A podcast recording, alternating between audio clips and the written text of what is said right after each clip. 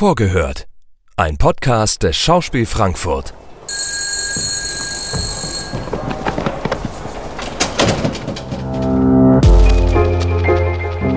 Einen wunderschönen guten Tag, meine sehr verehrten Damen und Herren. Wir begrüßen Sie recht herzlich hier im Schauspiel Frankfurt.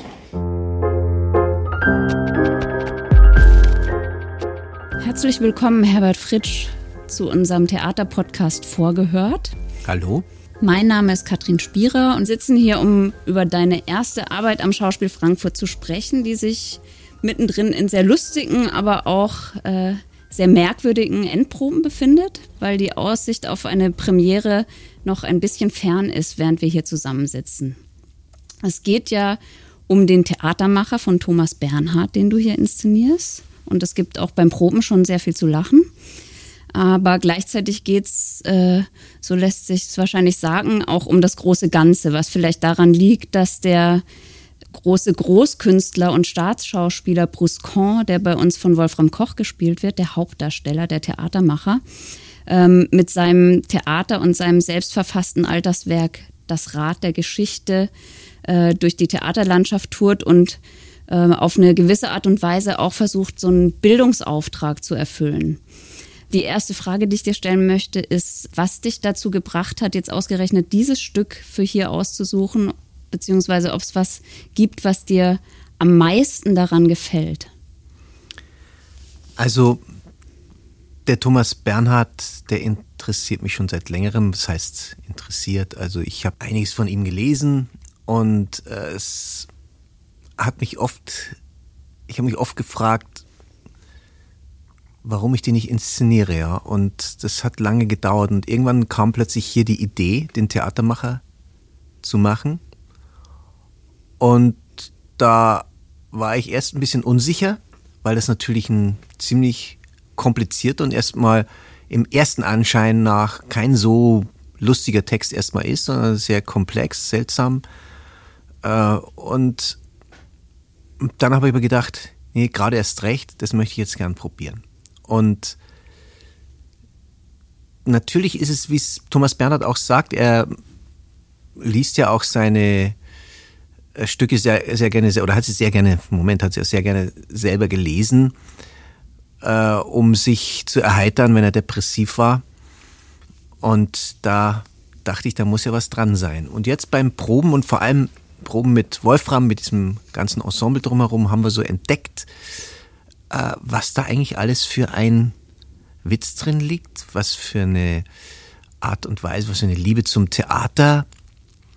Da wird so viel erzählt und es ist einfach nicht nur, dass man das auf den Arm nimmt, sondern das ist ja genau immer diese Grenze zur Lächerlichkeit, in der man sich als Theatermensch immer entlang bewegt.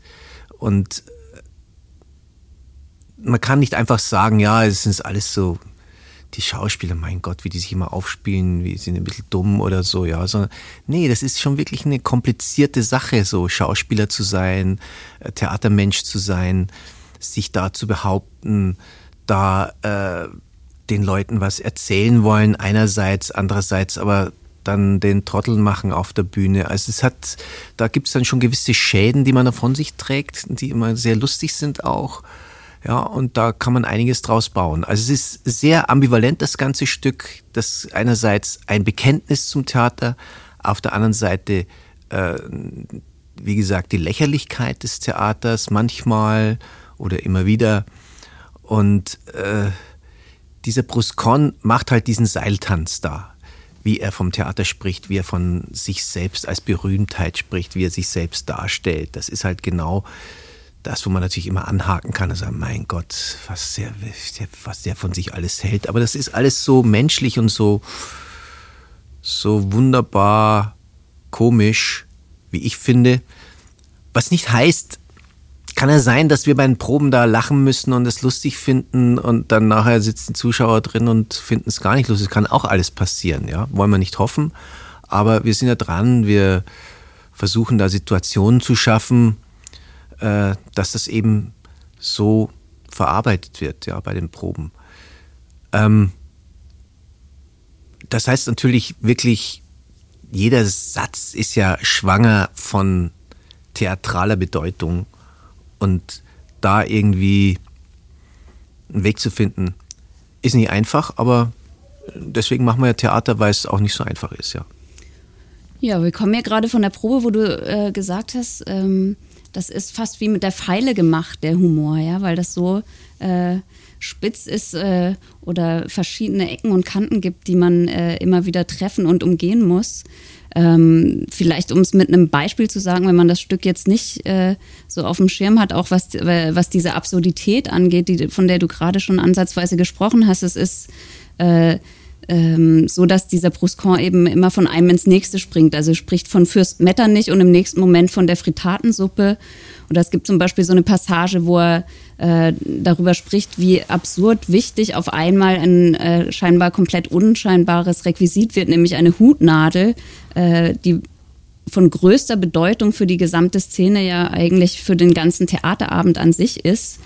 Ähm, das klingt, wie du schon gesagt hast, so einerseits wahnsinnig lustig und äh, könnte aber auch, ähm, ja, wenn man es zu ernst nimmt, so eine Art Lamento fast werden auf das Theater machen. Wie ist es denn, wie kann man denn dem entgehen oder ist das eine Schwierigkeit auch des Stückes, diesem Lamento zu entgehen?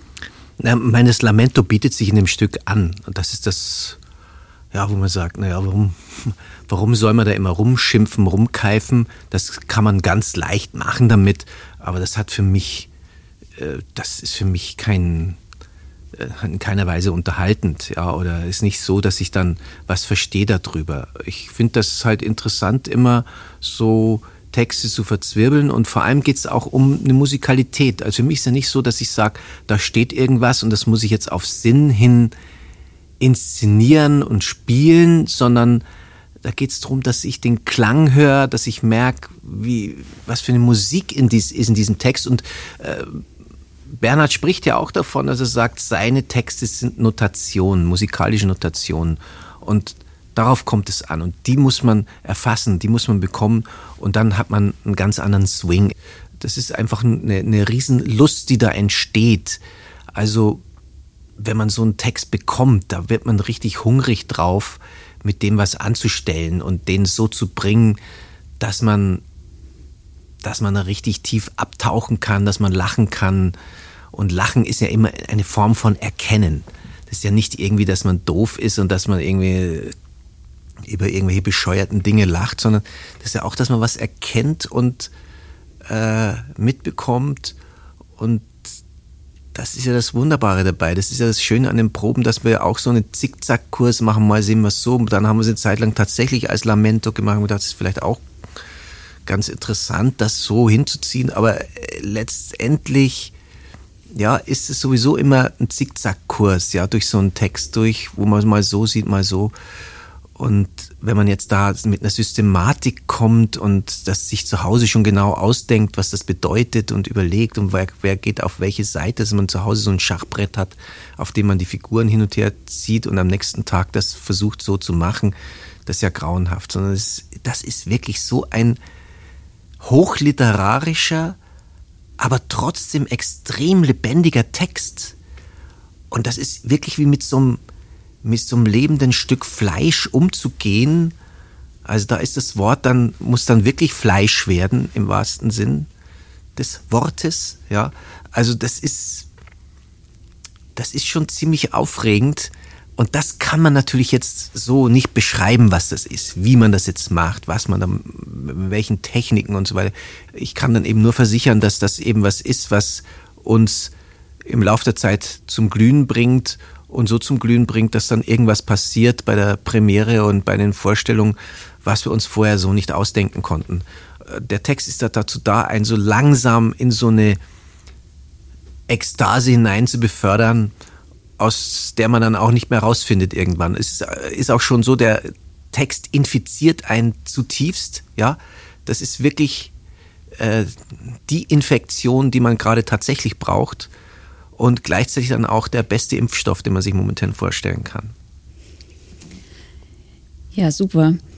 Ähm, vielleicht noch eine abschließende Frage oder ähm, was interessant sein könnte noch zusätzlich zum, äh, zum eigentlichen Spiel ist, ist die Bühne, äh, auf der das ganze Spiel stattfindet, die du ja auch äh, mit entworfen hast, ähm, die ja auch auf eine Art äh, das Ensemble auf Zack bringt oder den Blick auf Zack bringt oder so würde ich sagen, ähm, weil die ja auch so Ecken und äh, Kanten hat wahrscheinlich wie der, wie der Text auf eine Art.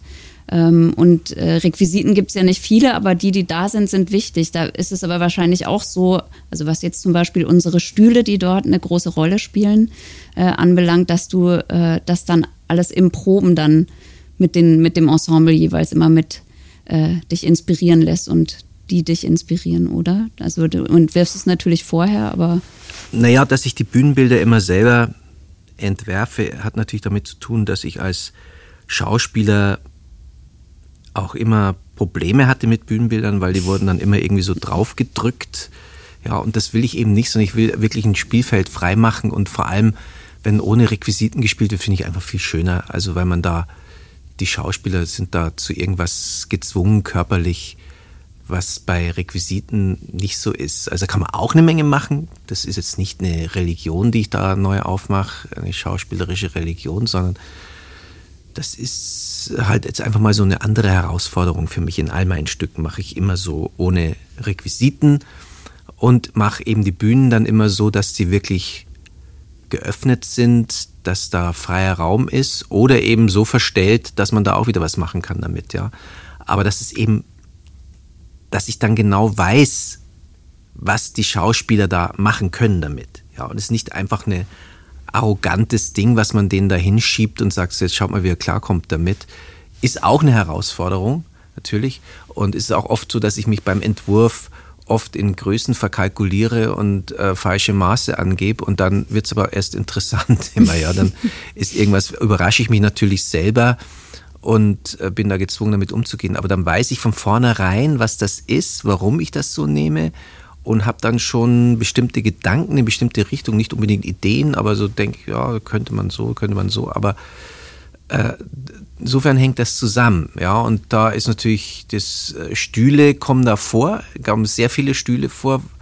Ich hasse Stühle auf der Bühne, ich finde das grauenhaft, immer so Stuhltheater, wo jeder dann denkt, ah, das ist ja super, da die ganze Bühne voller Stühle und so. Sie hat immer irgendwas, ja, ist immer eine Struktur und so weiter. Das ist das nicht, aber das was es da genau auf sich hat mit den Stühlen, darüber will ich jetzt noch nicht sprechen. Das soll man dann sehen auf der Bühne. Äh, warum ich die dann gewählt habe, das wird man dann schon merken. Ähm, also das ist immer für mich noch eine zusätzliche Herausforderung jedes Mal, dass ich die Bühnen auch selber entwerfe, äh, dass es dann so, dass dann da so noch eine zusätzliche Zündung drin ist. Ja. Und eine zusätzliche Freude, hoffe ich. Ja.